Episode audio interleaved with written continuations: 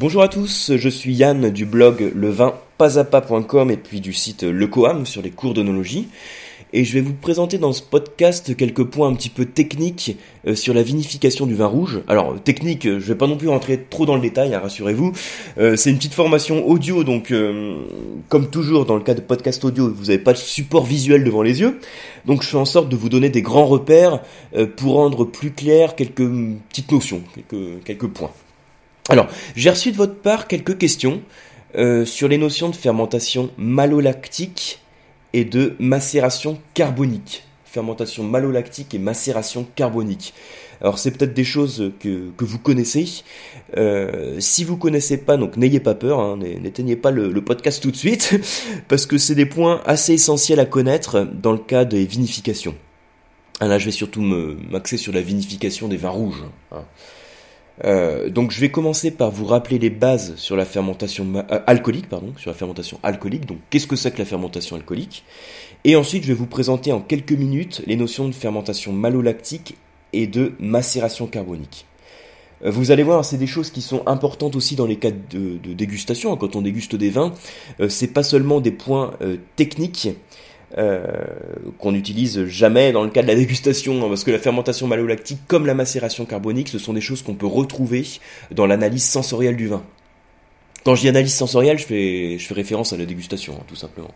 C'est un peu le terme euh, qui fait bien pour dire dégustation du vin. L'analyse sensorielle, c'est l'analyse euh, visuelle, olfactive, gustative. Donc quand on sent un vin et quand on le déguste, hein, quand on le met en bouche, on est capable dans certains cas euh, de dire si le vin a subi une macération carbonique ou une fermentation malolactique. Alors, je rentre dans le vif du sujet. Euh, d'abord, quelques rappels sur la fermentation alcoolique. Donc, je vous rappelle que la fermentation alcoolique, c'est la transformation du sucre du raisin en alcool. Hein, c'est la base de tout, de tous les vins que vous dégustez. Euh, tous les alcools du monde que vous dégustez, hein, si vous dégustez de la bière, du whisky, des spiritueux, de la vodka, etc., à la base, il y a toujours un sucre. Hein. on peut prendre le sucre de la pomme de terre, on peut prendre le sucre du malt d'orge, si on veut faire de la bière, le sucre de la pomme, si on veut faire du cidre ou du calvados. Dans tous les cas, on a un sucre, et ce sucre va se transformer en alcool et en CO2. Hein, ça, c'est l'équation de la fermentation alcoolique. Le sucre se transforme en alcool et en CO2. Alors, dans le cas donc du vin c'est le sucre du raisin qui se transforme en alcool. Il euh, faut savoir que c'est quelque chose qui a été expliqué il y a, bien longtemps. Hein. Le premier, je crois que c'était Gay-Lussac, donc vers 1810 euh, hein, dans ces eaux-là. Euh, donc le chimiste hein, qui est le premier à énoncer l'équation de la fermentation alcoolique. Le sucre qui devient de l'alcool et du CO2.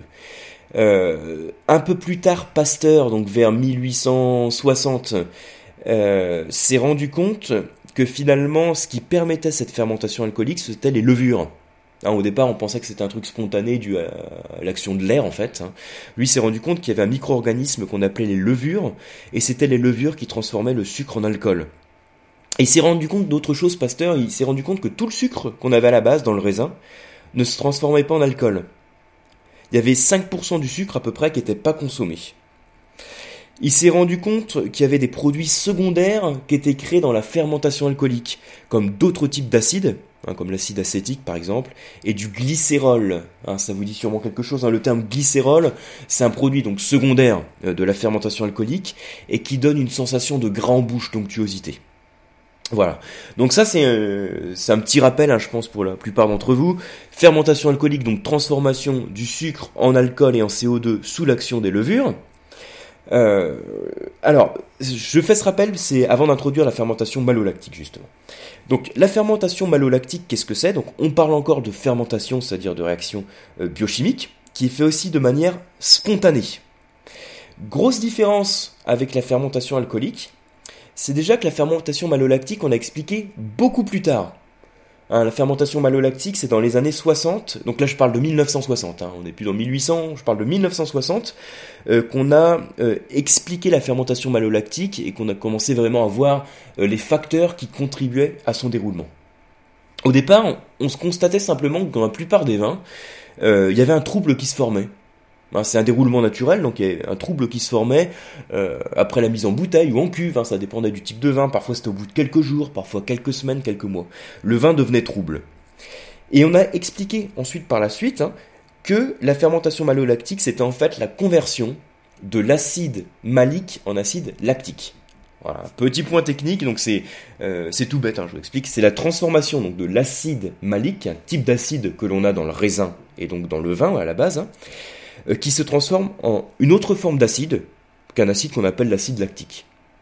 Voilà. Alors c'est quoi la différence entre les deux, entre l'acide malique et l'acide lactique?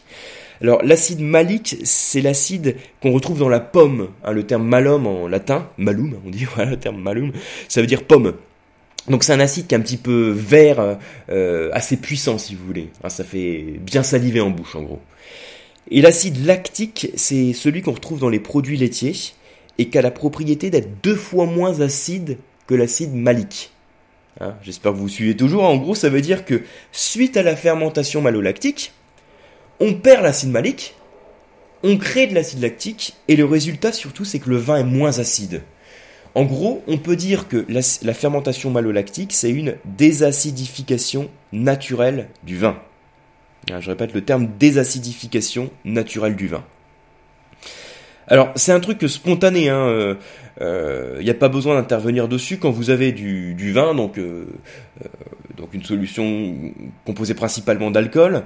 vous avez l'acide et donc d'alcool et vous avez de l'acide malique hein, qui est en solution. Donc vous avez la fermentation malolactique qui est susceptible d'apparaître, qui se fait sous l'action des bactéries lactiques. Et vous avez ensuite dans le déroulement naturel hein, des bactéries qui peuvent à nouveau transformer l'alcool, pour le coup, hein, en acide acétique, et ce sont les bactéries acétiques. Donc ça c'est une parenthèse qui n'a pas grand chose à voir avec la fermentation malolactique, hein, mais je vous le précise quand même que euh, qu'est-ce que c'est que là c'est pour vous donner la différence en fait entre les deux types de bactéries, les bactéries lactiques et les bactéries acétiques. Les bactéries lactiques créent la fermentation malolactique, c'est elles qui permettent la fermentation malolactique, et les bactéries acétiques, comme leur nom l'indique, elles vont transformer l'alcool en acide acétique qu'est le vinaigre. Hein, c'est le destin de tout vin de, finir, de finir en vinaigre, hein, d'être piqué si vous voulez. Et la piqûre acétique, la transformation du vin en vinaigre, se fait sous l'action des bactéries acétiques. Voilà, donc c'était une petite parenthèse euh, euh, sur la bactérie acétique. Donc qu'est-ce qu'il faut retenir de, la fermentation malolactique Qu'on note FML hein, pour, euh, pour aller plus vite. La fermentation malolactique. Alors, c'est une forme de stabilisation du vin. Alors qu'est-ce que ça veut dire stabiliser le vin? C'est lui empêcher, l'empêcher le vin de s'altérer, si vous voulez, de développer un défaut. Pourquoi? Alors c'est une stabilisation microbienne du vin, parce que suite à la FML, la fermentation malolactique, il n'y a plus d'acide malique, et l'acide malique est très sensible aux attaques, microbiennes, hein, et aux transformations euh, via les bactéries lactiques aussi. Hein. Alors qu'est-ce qu'on va faire d'autre via cette fermentation malolactique? On va aussi développer certains types d'arômes on va développer des arômes qui ont un caractère un petit peu lacté par un composé qu'on appelle le diacétyl. Bon, vous n'êtes pas obligé de retenir le, terme technique, hein, mais retenez que ça crée des arômes qui ont un caractère un peu lacté. Alors, euh, en général, on a quand même du mal à les retrouver dans le vin. Hein. vous sentez un verre de vin rouge, euh, les arômes qui viennent spontanément, c'est pas le caractère lacté. Par contre, quand on fait la fermentation malolactique dans le cas du vin blanc, qu'à des arômes qui sont moins puissants, on va la retrouver beaucoup plus facilement au niveau olfactif. Vous savez, là dans ce cas-là, c'est l'arôme qui va être un petit peu euh, donc lacté, hein, mais également un peu noisette. Ce type d'arôme qu'on retrouve par exemple dans les chardonnays de la côte de Beaune, si vous dégustez un meursault, vous allez voir, vous allez retrouver des caractères un petit peu lactés et noisettes également. Euh, bon, le ton noisette grillé est aussi amplifié et apporté par l'élevage en fût chêne, hein, le vieillissement en fût chêne, mais la fermentation malolactique y est pour beaucoup. Alors, retenez là-dessus hein, que donc une fermentation malolactique, c'est en fait donc dans le, déroulement naturel du vin, suite à la fermentation alcoolique, on va la refaire, on va la faire systématiquement dans le cas du vin rouge, alors que dans le cas du vin blanc, on va la faire beaucoup moins systématiquement. Hein.